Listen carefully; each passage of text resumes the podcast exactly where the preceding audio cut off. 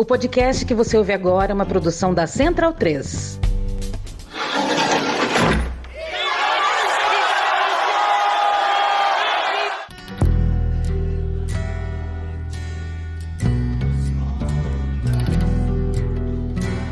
Começa agora a Guilhotina, o podcast do Le Monde Diplomatique Brasil. Eu sou Luiz Brasilino e estou aqui com Bianca Pio. E aí, gente, tudo bem?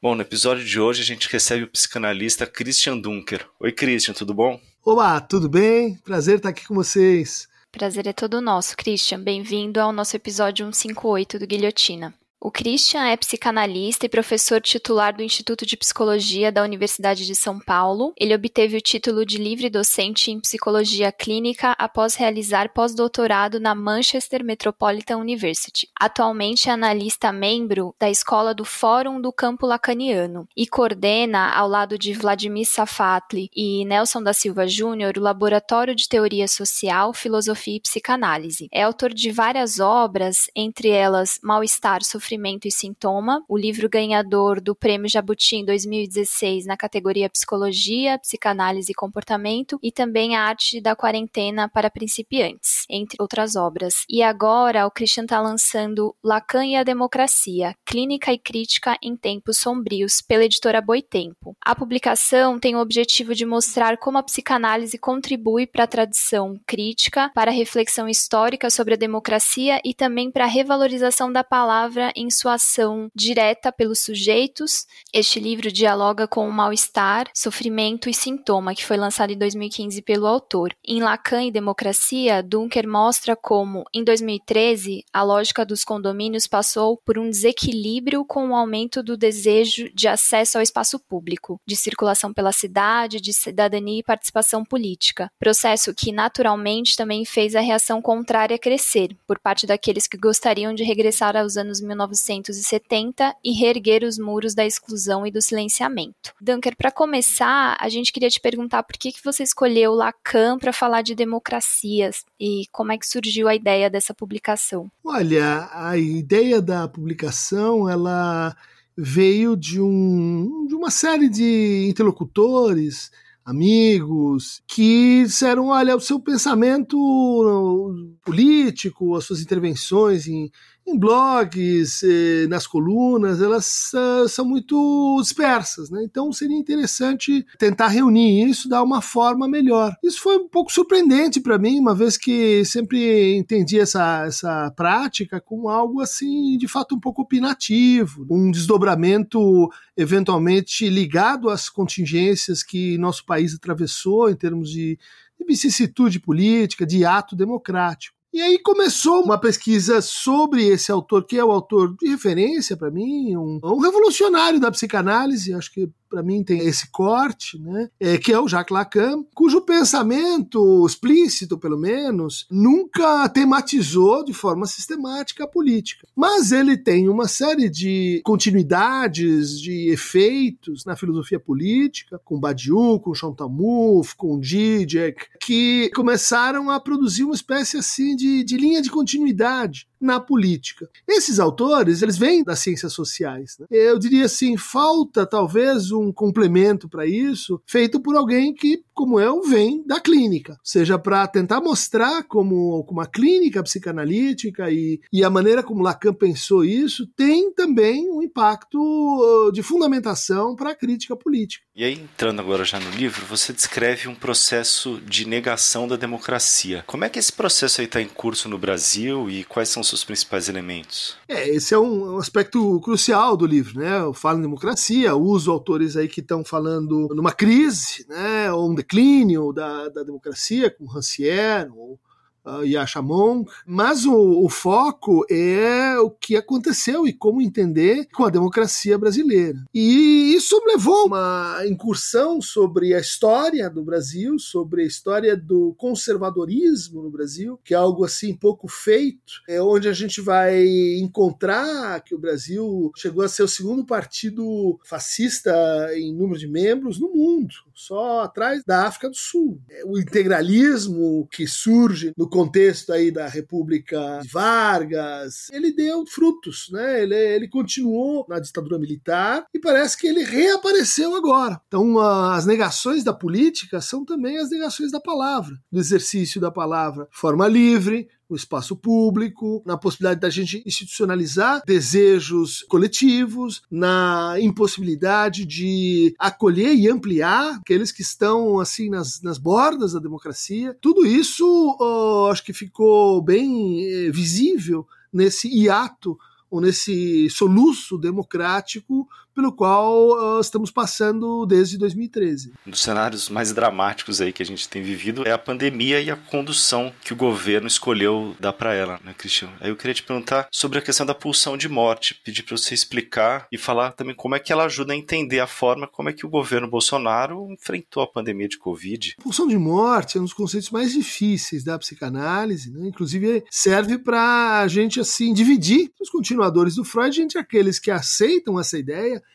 e, em geral, reformulam ela num outro patamar, e aqueles que simplesmente recusam, como uma ideia que seria assim, antibiológica, antidarwiniana. Né? O Lacan está no primeiro grupo, né? ele reformulou a ideia de pulsão de morte em termos de linguagem e reviu a associação que estava ali em curso, associação demasiadamente direta, entre pulsão de morte e violência e destrutividade. Isso é muito importante. No fundo, a pulsão de morte seria assim uma tendência a romper unidades, a buscar o fragmento, né, a dissolver aquilo que está excessivamente reunido, ou seja, sem valência moral. Do outro lado, a pulsão de morte só pode ser pensada em oposição, em contrariedade com a pulsão de vida, com Eros, que é aquilo que produz unidades cada vez maiores, cada vez mais consistentes. Então, o que a teoria psicanalítica diz não é assim, apenas existe um conflito entre o bem e o mal, entre a morte e a vida. Não, o mundo tal como ele se apresenta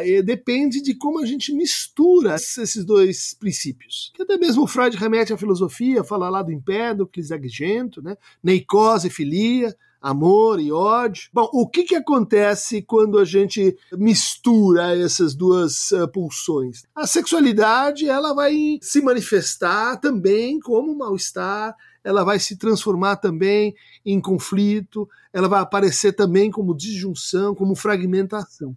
E essa percepção do mal-estar né, pode dar origem a algo que a gente chama assim de impulso à desfusão.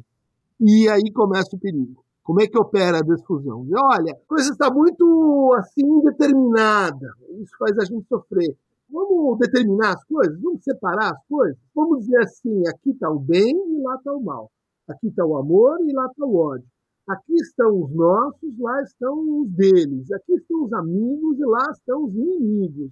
E essa, olha só, separação, né? Ela costuma ser capturada justamente pelas políticas segregatórias e ultraconservadoras, onde no fundo você vai ter ali o cultivo da ideia de que são, que são princípios não conciliáveis. E qual que é a solução para o conflito? A eliminação de um dos seus polos. Então a gente tem o governo Bolsonaro como uma espécie de é, exemplificação política daquilo que seria o pior para a psicanálise do ponto de vista da pulsão de morte, que é a sua desfusão com a pulsão de vida. Olha só como isso se desdobra né, nessa combinação estranha do bolsonarismo entre, de um lado, a biopolítica, né, o controle dos corpos, a preocupação assim, com, a, com a disciplina da família, da sexualidade, né, aquilo que o Foucault chamou de biopolítica, e do outro lado, aquilo que Mbembe chamou de necropolítica, que é assim, deixa morrer.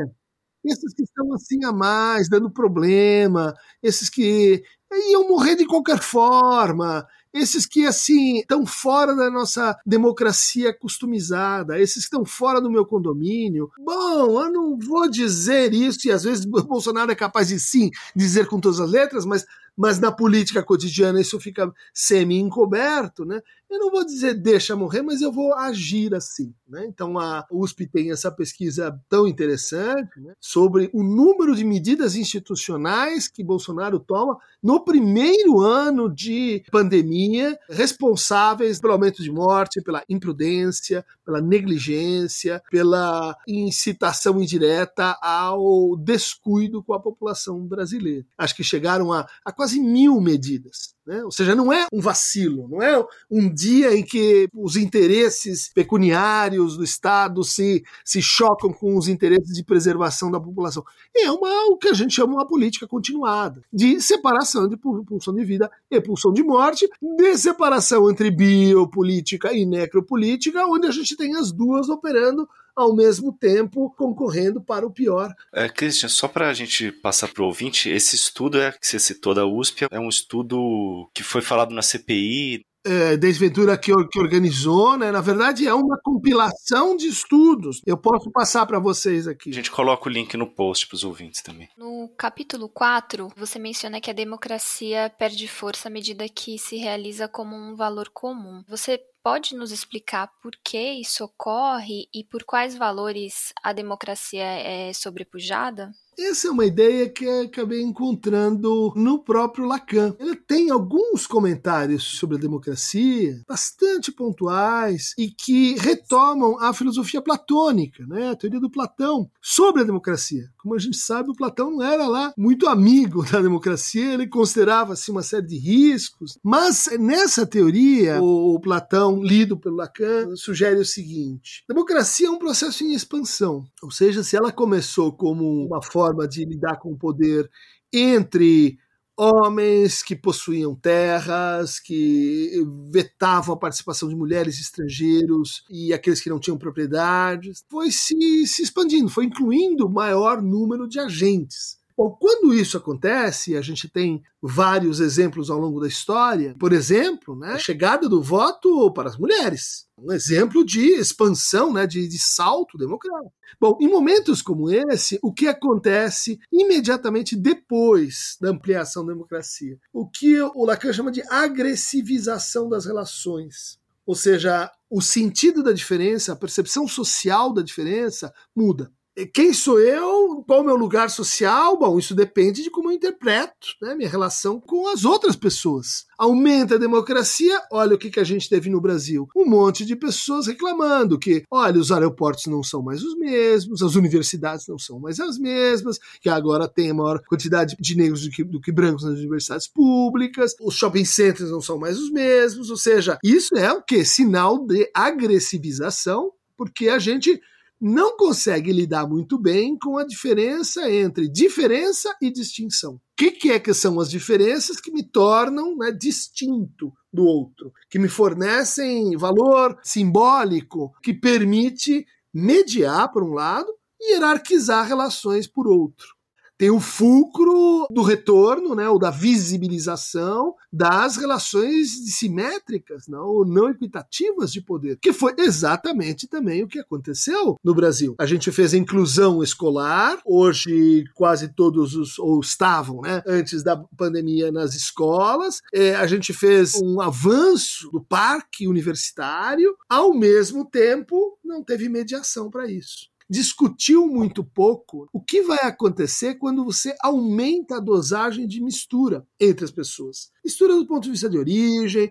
do ponto de vista de classe, mas também do ponto de vista de religião, do ponto de vista de valores. O que, que acontece quando você aumenta a base sem mediação? E quando eu digo sem mediação, eu estou me referindo justamente à, tese central do livro, é sem cuidado com a palavra, atacando aquelas práticas que, por dever de ofício histórico, cuidam da palavra. Por exemplo, imprensa, por exemplo, universidades, por exemplo, artistas, inclusive artistas populares, por exemplo, certos movimentos sociais. Ou seja, a gente teve um ataque justamente a essas práticas, a essas instituições. Nessa situação, diz o Lacan, a gente vai procurar formar uma espécie assim de conjunto de ícones ou de personalidades sociais que representam a diferença, que simbolizam a diferença.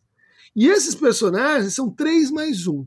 Então, em primeiro lugar, é o filantropo, né? é aquele que tem tanto dinheiro que ele pode, então, doar, colaborar e passa a ser então alguém diferente. E, em segundo lugar, ele menciona as estrelas, ou as estrelas de televisão, de cinema, que são aquelas pessoas que têm alguma coisa que eu não sei exatamente o que, que é, será que é o talento, será que é a vocação, e que torna aquela pessoa ah, dotada desse, não só da diferença, mas da distinção social. E, em terceiro lugar, ele menciona os recordistas, pessoas do esporte, são as pessoas que têm assim um talento muito fora da curva. Então, três personagens mais um. E esse mais um é o trabalhador explorado. Uma coisa é você se sentir explorado numa situação de estabilidade. Outra coisa é você se sentir explorado numa situação de mobilidade social. Por quê? Porque isso cria um sofrimento adicional que é mais ou menos assim: todo mundo está se mexendo, todo mundo está crescendo, todo mundo está ganhando mais dinheiro e eu não. O que, que nós temos aí? Né? Um conjunto de forças que levam ao ressentimento, que levam a eu não sou um superstar, eu não sou uma pessoa assim fora da reta, eu estou sendo mais explorado que os outros. Bom, eu perdi aquele lugar que eu tinha antes. Como é que eu vou reagir? Eu vou dizer: chega de democracia, vamos pôr um tirano aqui. Vejam como essa descrição. Fala dos momentos aí que, que constituíram a ascensão do conservadorismo no Brasil o ódio e o ressentimento, a gente viu que pouco antes da eleição de 2018 eles já assumiram um pouco o controle discursivo. E um dos argumentos que a gente escuta, né, e que você colocou no livro no capítulo 4, é o rebaixamento do outro ao estado de loucura como um argumento político. Então a gente escuta termos como esquerdopatia e coisas do gênero sendo utilizados nesse debate público. E normalmente esses argumentos, obviamente, não têm nenhum elemento clínico, mas apenas ilações morais. Quais quais as consequências desses discursos para a nossa vida em sociedade, enfim, pra, e para a disputa desse campo político? As consequências são vastas, capilares, que demoram um tempo para serem revertidas, porque uma coisa é o confronto entre grupos representativos, partidos, por exemplo, ou comunidades que se estranham, como dizia o Freud. Né? Quanto mais parecidas essas comunidades entre si, e ele dava o exemplo dos espanhóis e portugueses, ou a gente poderia falar dos brasileiros e dos argentinos, mais essas pequenas diferenças afetam o nosso narcisismo. Ou seja, nós somos muito diferentes dele. Precisamos pôr uma bandeira, precisamos exagerar as nossas diferenças. Por quê? Porque nós nos sentimos demasiadamente iguais. Não é porque nós somos realmente diferentes, é porque nós estamos brigando com um espelho. Isso é uma forma de loucura. A forma mais simples da loucura humana é brigar com aquela imagem dele mesmo que ele não reconhece no espelho. Esse é um tipo de choque mais benigno do que o que a gente está enfrentando.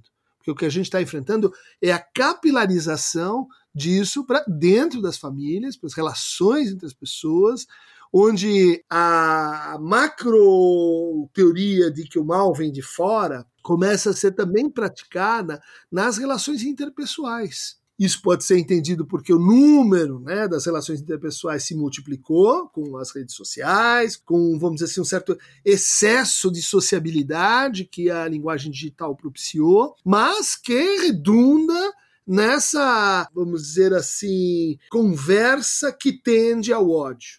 A conversa que tende ao ódio e a culpa. Né? E nesse ponto, acho que infelizmente esquerda e direita acabaram uh, entrando numa espécie de consenso inconsciente de que toda e qualquer conversa nesse cenário, né? E esse cenário pode mudar. Eu posso dizer assim, ó, esse cenário é de corrupção, esse cenário é em que algumas pessoas tomaram conta do Brasil e daí o Brasil quebrou. E eu posso dizer, olha, esse cenário é um cenário que vem da escravidão, esse é um cenário que vem da desigualdade calculada dentro das relações sociais, né? Quer dizer, eu posso disputar o cenário, mas eu vou fazer essa oposição com uma mesma gramática de afetos, que é da culpa para o ódio. Ou seja, eu vou olhar para esse mundo e dizer assim: quem é o culpado?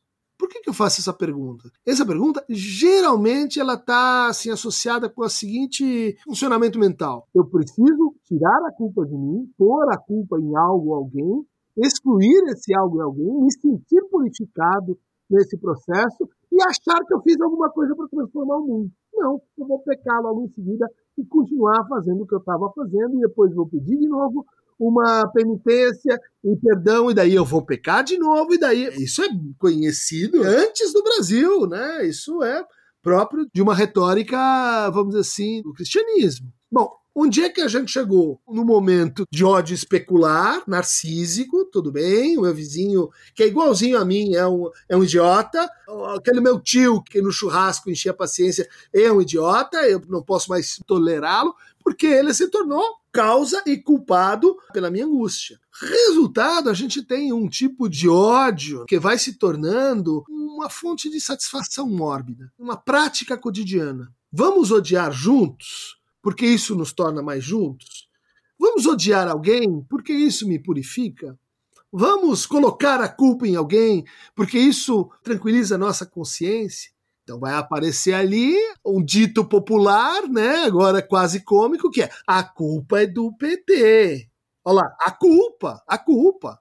Do outro lado, tudo bem, a gente pode ter um eco disso e dizer a culpa é do Bolsonaro. São diferentes, não são duas faces da mesma moeda. Mas o que, que os une? A culpa. Vamos lembrar como Lula chegou ao poder, depois de três ou quatro eleições, dizendo que a esperança vai derrotar o medo. Era, de novo, né, um bom exemplo de como a gente estava disputando ali qual o enquadro de afetos que vai presidir a nossa nosso conflito, qual o enquadro de afetos que vai presidir a nossa troca de palavras. E aí tem a democracia como esse espaço de discussão, como esse espaço que depende, sobretudo, do uso público e livre da palavra. E como é que as redes sociais elas agravam esse cenário, né? Em especial pensando aí no WhatsApp, numa rede social fechada, né? Que ela fica ali e às vezes a gente, no dia a dia, consegue até identificar algumas pessoas e falar assim, pô, esse cara aí tá com alguns grupos de WhatsApp complicados. Olha, eu acho muito interessante o caso do WhatsApp, né? Inclusive, já falei para diversas agências de pesquisa sobre isso, porque ele parece ser um fenômeno brasileiro também. Redes sociais estão por, por, por todo mundo e tal, mas a preferência do WhatsApp pelo brasileiro fala um pouco do Brasil. E eu acho que fala, por exemplo, de um território muito extenso, muito grande, onde você tem problemas de circulação gravíssimos dentro das grandes cidades. Portanto, você tem famílias desmembradas, separadas por distâncias geográficas, que implicava verdadeiros exílios. Vamos pegar esse filme que é um ícone da transição para o caos, que é Que Horas Ela Volta, né? da Ana Mulaerte, onde você tem uma mãe, funcionária doméstica, exilada da sua filha, né? que não pode cuidar da sua filha, mas cuida da filha da patroa vamos circunscrever o WhatsApp a um fenômeno que caracteriza a sociedade brasileira de forma comparativa em relação a tantas outras que é a importância que a gente dá para a família, os cuidados, a força, isso vai discutir aí para a família e que tipo de família, né? Uma família em geral patriarcal. Resultado, a família conseguiu se reencontrar, eu vou chamar assim, né, nesses novos espaços cotidianos do WhatsApp. Por que, que o WhatsApp é tão interessante? Porque você fica falando, né, aquela small talk, aquela conversinha, vamos dizer assim, só para reconfigurar que estamos em contato. Tudo bem aí? Tudo bem. E aí? Tá tudo jóia? Tudo jóia. E aí? O que, que aconteceu? Ah, aconteceu isso e aquilo. Ou seja, esta conversa a gente tem que ter em mente que ela é nova, é uma, uma novidade pra, pra, produzida pela, pelo suporte tecnológico. Agora, dentro disso, é como se a gente tivesse produzido, então, artificialmente, uma reunião de Natal por semana. Natal é um negócio entre o mórbido, o patológico e o perigoso. Quando começa a chegar o Natal, as pessoas começam a ter reações psíquicas. Porque no Natal, os conflitos da família vêm todos ali para a mesa de jantar. Por isso, muita gente só fica pensando como é que eu vou escapar dessa coisa. Por outro lado, para muitas pessoas, é o maior encontro, é o momento assim de celebração máxima. Né? Resultado, dentro desse espaço novo e tão importante para o brasileiro, começa a entrar então os temores mais simples, mais básicos, daqueles ou daquelas que estavam assim mais, mais distantes da política. Daquela tia que lê talvez um jornal mais antigo, ou que se informa conversando com outras pessoas no bairro, daquele tio que há muito tempo não vê nem mesmo um jornal de, de televisão. E esse sujeito que estava assim nas bordas da família, de repente ele tem como ganhar uh, protagonismo. Ela pega uma mensagem, diz, tem um chip radiativo inventado pelos chineses e ele entra pela vacina. Vocês não sabem disso? Eu tô vendo, porque eu tô confirmando aqui. Essa que é uma mistura de me reconheça, quero ter contato, te amo mais ainda, quero te proteger do chip chinês é, se transformou no berço para a gente então produzir essa combinação entre demissões subjetivas, né, funcionamento em, em, estado de massa, que em geral é uma coisa que a gente entra e sai, vou ver o jogo do Palmeiras, volto, combinado com esse funcionamento de um grupo que tem a face humana envolvida, tem a familiaridade, tem um afeto direto. Esse casamento, ele foi nocivo, tão nocivo como o casamento entre aos 10% neofascistas com os 40, 50% de conservadores. No capítulo 6, você fala sobre a política de identidade. E um dos temas que a gente sempre vê críticas é justamente, ah, ela vem falar de pautas identitárias, pautas identitárias não agrega, isso dentro da própria esquerda. E aí eu queria te perguntar, porque no sexto capítulo você cita quatro grupos de política de identidade. Como você acha que eles podem fortalecer a democracia? A gente teria que, talvez, eh, eh, e voltando de novo a esse tópico, introduzir mais mediação, um pouco mais de informação também, no que está em jogo nas chamadas pautas identitárias, a começar pelo reconhecimento, que é um reconhecimento assim tácito, é um reconhecimento de saída para quem se envolve né, com o feminismo, com as pautas decoloniais, com a luta LGBTQI, que diz respeito ao seguinte: existe uma política já em curso, e essa política de identidade é a política da branquitude. Só que ela é tão forte, ela é tão capilar, ela é tão, ah, vamos dizer assim, antiga, que a gente não percebe a ação dela que a gente acha natural que seja assim, que a gente entra no board de uma grande empresa e só tem brancos ou só tem homens, é, que a gente entre num determinado espaço né, de luxo e consumo e só tem brancos, ou a gente entre num certo seminário de estudo e pesquisa e só tem brancos. Ou seja, a política identitária hegemônica é aquela que não precisa se apresentar como uma política. Ela se apresenta como o quê? Como estado da natureza como as coisas são. O que, que chama isso? Ideologia, né? Ideologia é esse, esse manto né, que a gente põe na realidade para conseguir percebê-la, né, para organizá-la, mas também para encobri-la, né, para a gente é, esquecer do que, que ela é feita. Bom, então o capítulo ele, ele caminha entre assim o reconhecimento das implicações dessa macropolítica, vamos dizer assim, e a tentativa de propor alguns marcos para a gente reunir as estratégias das políticas identitárias de resistência, vamos chamar assim, das políticas identitárias, né, nesse sentido de que elas estão se opondo a algo, estão se opondo a uma macropolítica, estou chamando aqui assim da branquitude, mas podia ser do masculino, podia ser do heterossexual, dependendo né, do prisma que você compõe. Como é que isso pode ser então enfrentado? Eu estou propondo distinguir entre a política e as políticas. As políticas, por exemplo, vamos discutir cotas, por exemplo, vamos discutir absorvente para as mulheres pobres. Isso são políticas, são políticas que se realizam como ações do Estado ações que entram no nosso processo jurídico legal e que orientam nossas instituições. Isso é muito importante. Só que as políticas são estratégias. Elas não compõem, e aí eu vou discutir, por si só, uma política com P maiúsculo. Por quê? Porque uma política com P maiúsculo ela não pode ser particularista.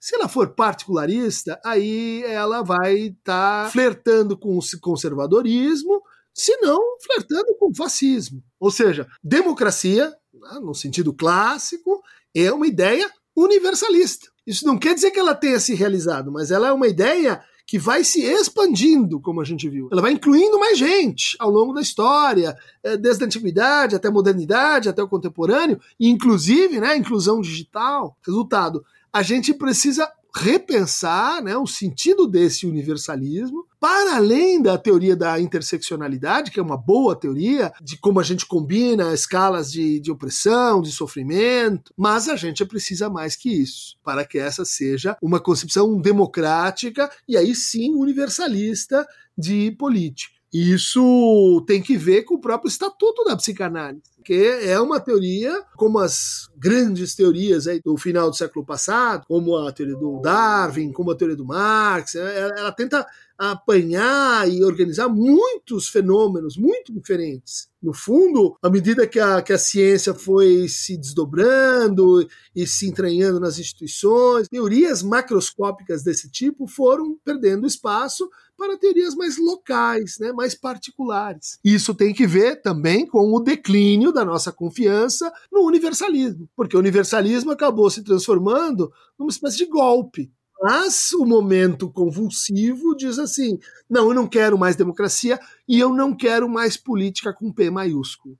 E aí eu acho que a gente vai perder todas as eleições, enquanto, vamos dizer assim, substituir essa política com P maiúsculo, essa democracia com B maiúsculo, por projetos de expansão de particulares, de pautas particulares, né? projetos que confundem política com estratégia política, estratégia política com tática política, que é uma outra confusão muito importante. Para seguir falando aí de como enfrentar esse cenário, queria retomar o que você estava falando antes sobre a questão dos afetos. E você lembrou das eleições do Lula, né, da, da, eleição que ele venceu em 2002, onde foi muito forte né, a questão exatamente a esperança vai vencer o medo. E o outro lado né, ficou muito marcado aquela propaganda, uma inserção lá da Regina Duarte, né, falando que tinha medo e foi super ridicularizada, mostrando que realmente a gente vivia é, um momento em que realmente o medo foi suplantado, né, que permitiu aquele ciclo anterior. Como fazer essa luta aí nesse campo aí dos afetos e tentar reverter isso? E se Talvez isso seria um movimento pendular aí ou não? É um movimento meio pendular, você tem razão. Aliás, a teoria do Platão é uma teoria de, dos ciclos, de que a democracia se expande e culmina no seu oposto que é a tirania, mas depois ela volta e se reapresenta e, e assim ela vai crescendo em espiral. Eu acho que a gente tem duas ou três coisas a pensar aqui. A primeira é reverter a, o predomínio da culpa na nossa gramática de, de conflitos. E essa reversão, ela pode passar um caminho para tratá-la, assim, relativizar um pouco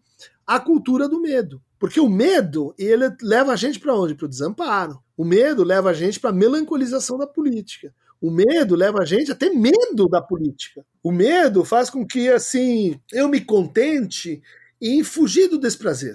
Olha só, se eu sobrevivi isso, puxa, já foi muita coisa na minha vida, porque eu consegui sobreviver, né? Num mundo que me foi pintado como violento, agressivo, perigoso, corrupto. E isso está errado na representação que o brasileiro faz do Brasil, que é muito mais violento, num certo sentido, e muito menos localmente violento, em outro sentido, do que, na verdade, as coisas são. Então vamos pensar aí no papel dos, dos programas, de toda a retórica televisiva, de rádio, que explora o medo. Né? Explora, olha só, mais um bandido, olha só, mais pessoas no morro, mortas. Isso, veja só, né? Tem um lado que é vamos dar visibilidade para a população negra de periferia que está sendo assassinada pela polícia, é um jeito de contar a história. E aí não vai levar o medo, vai levar a indignação, vai levar o efeito Marielle Franco. Só que essa história é contada como não, tudo e todos são muito mais perigosos, então tenha medo. Porque com muito medo você vai querer comprar uma arma. Porque com muito medo você vai votar em policiais. Com muito medo, você vai querer o quê? Resolver o problema da violência com mais violência. Com muito medo, você vai parar de pensar e vai transferir assim a, a força para transformar essa situação para alguém muito mais poderoso. Com muito medo, você é infantilizado. Você volta para aquela troca que tinha quando criança em que você dizia para paps ou para mami, eu dou para vocês assim a minha obediência, em troca vocês me protegem, não deixo que me peguem. Então essa infantilização é muito importante, ela fez parte da ascensão do conservadorismo. Não consegue mais pensar por si mesmo, a gente precisa ser protegido, a gente precisa fugir do desprazer. Então para mudar essa equação, precisamos lembrar um pouco do passado da esquerda. O que, que é esquerda nesse país? É a turma do desbunde, é a turma do desencroquete, é a turma do samba, é a turma da alegria, é a turma da MPB, é a turma do Pasquim, é a turma do Ziraldo. Esquerda sempre foi a turma da bagunça. Sempre foi a turma da transgressão, sempre foi a, o lugar da alegria, da suspensão, vamos dizer assim, desse projeto pequeno, pobre, pobre no sentido de espírito, né, de simplesmente sobreviver e de sonhar.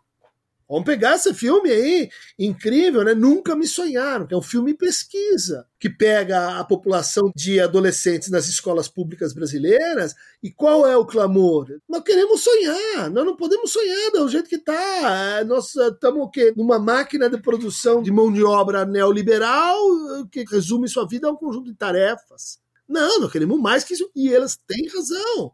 Agora, onde isso está reverberando em Vamos transformar isso aqui num, num projeto de ocupação do país à base de alguma alegria e, pensando em termos psicanalíticos, mais prazer. O neurótico adora essa conversa de vamos fugir do desprazer para não ter que pensar em mais prazer ou em qualificar a sua satisfação, que é o estado de miséria que a gente se encontra. Que satisfação você consegue pensar? É mesa do bar, é pinga, é violência. Isso é alegria de baixa qualidade. Isso é alegria que não junta. Isso é, é alegria você sozinho ali, né? Você é garrafa. Nós perdemos né, esse sentido de que é possível procurar, então, sonhar, é possível inventar futuros, é possível perspectivar futuros, mesmo em situações difíceis, né? mesmo em situações adversas, mesmo em situação de injustiça. Parece que se de repente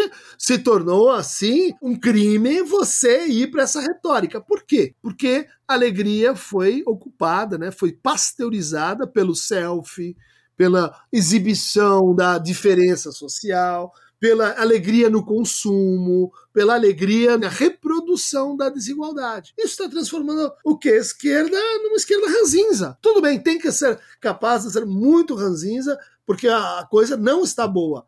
Mas imaginar que o afeto mais interessante seja assim a, a, irritação, é, isso é pactuar com a mesma rede de afetos que está nos levando em escala de massas à depressão, a melancolização do poder, a impotência. Por que, que você acha que é complicado essa crítica à circulação de dinheiro no contexto do campo progressista, né, que você fala no capítulo 8, né, por uma esquerda que não odeia o dinheiro? Por que, que você acha que é importante a crítica não estar tá centrada nessa questão da circulação do dinheiro, enfim? É uma continuidade da pergunta anterior, né? Que no fundo, como o neoliberalismo ele se infiltrou tanto assim nos nossos fazeres, nos nossos modos de falar, nos nossos modos de amar. A gente acabou comprando essa autocrítica interna ao neoliberalismo. Só que a, a redução da coisa nos leva a fazer o quê? Crítica moral do capitalismo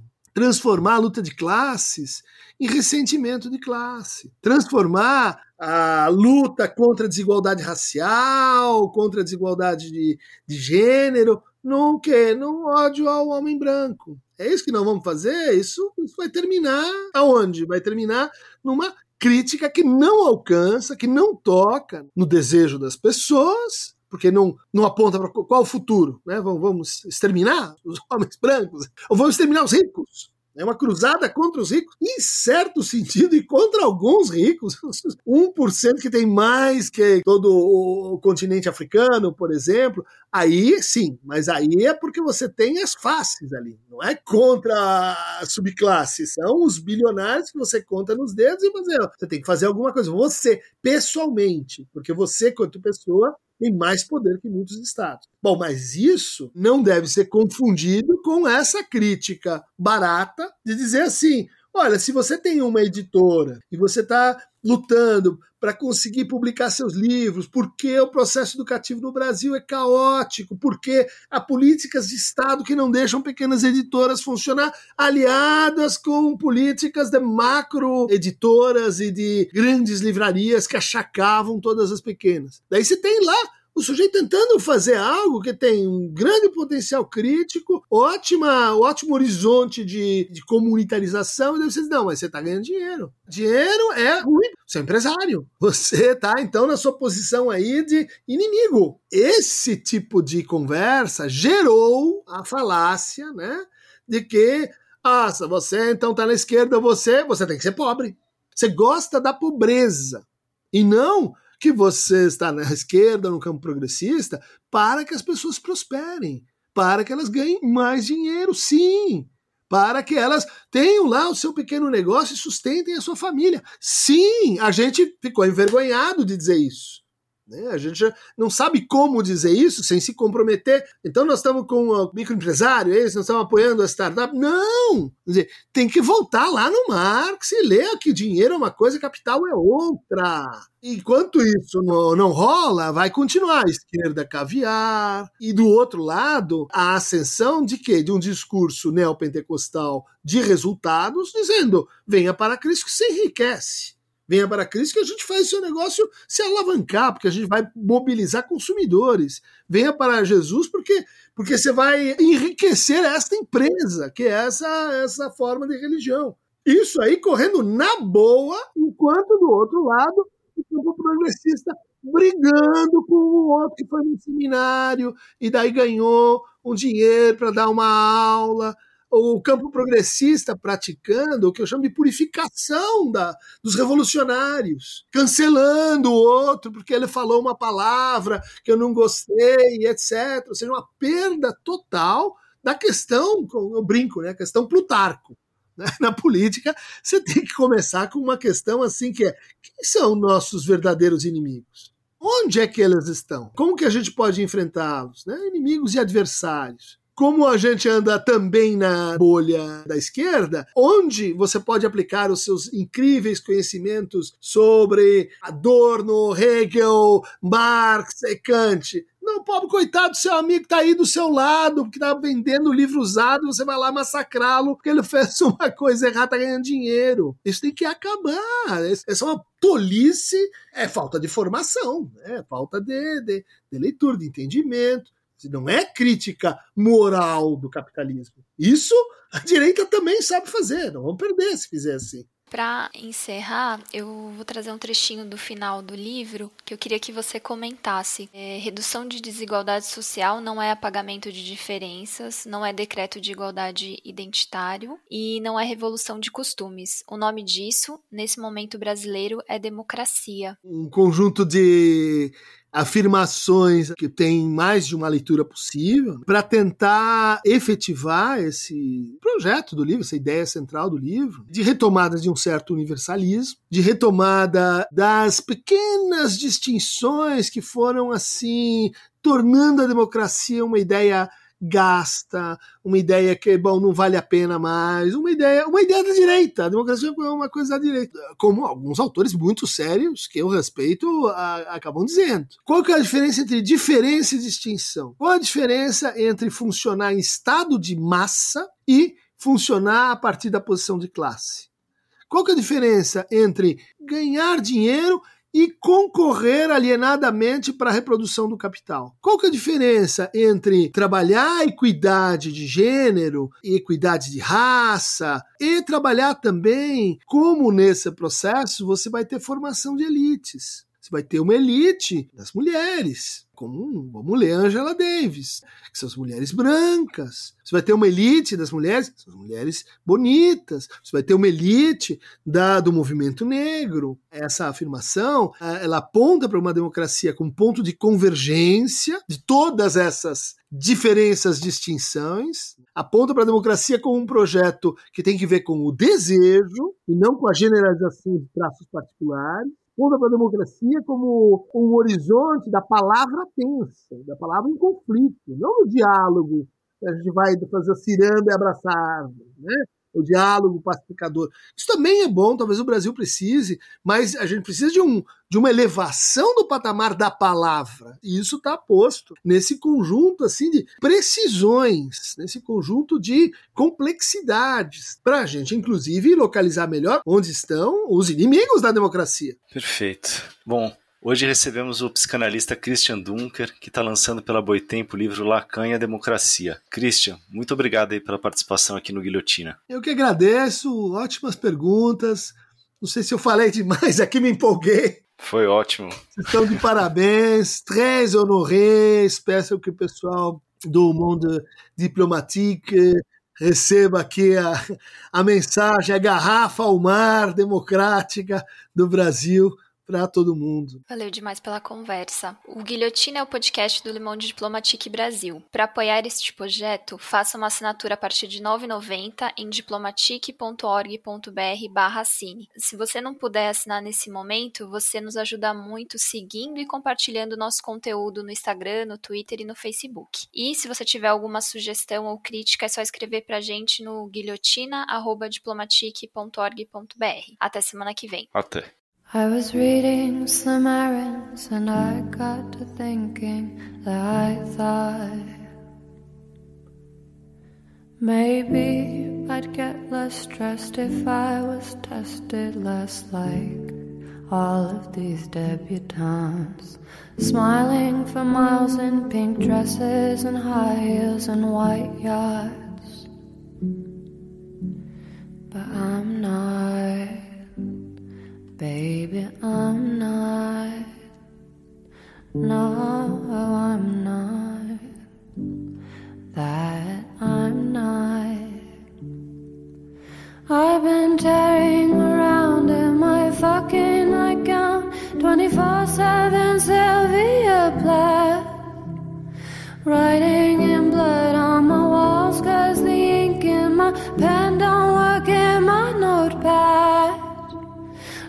ask if I'm happy, you know that I'm not. But at best I can say I'm not sad. Cause hope is a dangerous thing for a woman like me to have. Hope is a dangerous thing for a woman like me to have.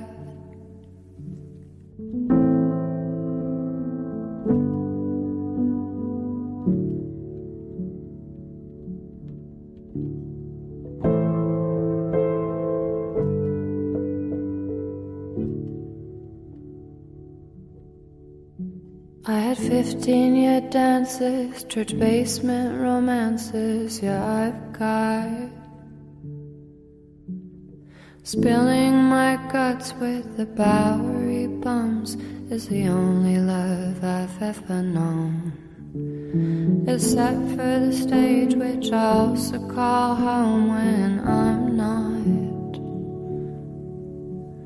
Serving up God in a burnt coffee pot for the triad.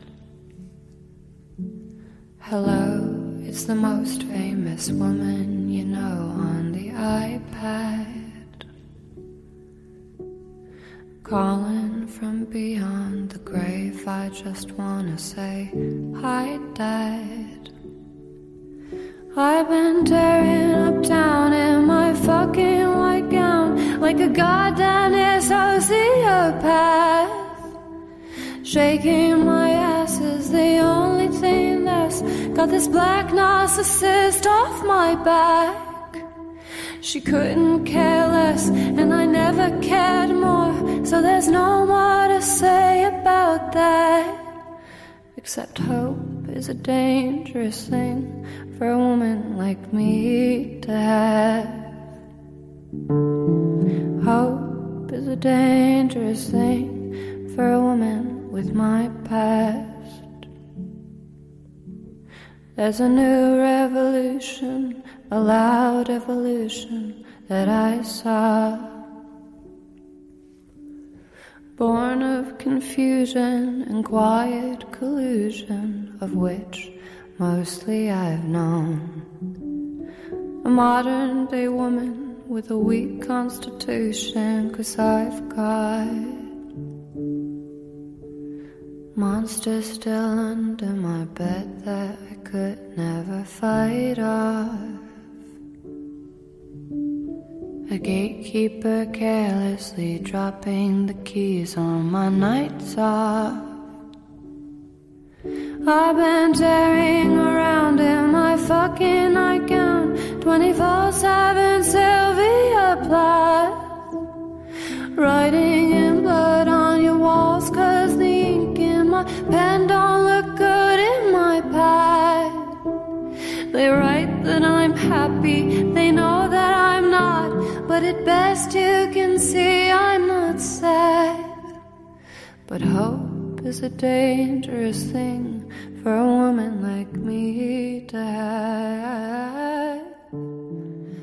O Guilhotina é um podcast do Le Monde Diplomatique Brasil. O roteiro, a produção e a apresentação é de Bianca Pio e Luiz Brasilino. Edição de Domênica Mendes. Apoio técnico Central 3. But I have it, yeah.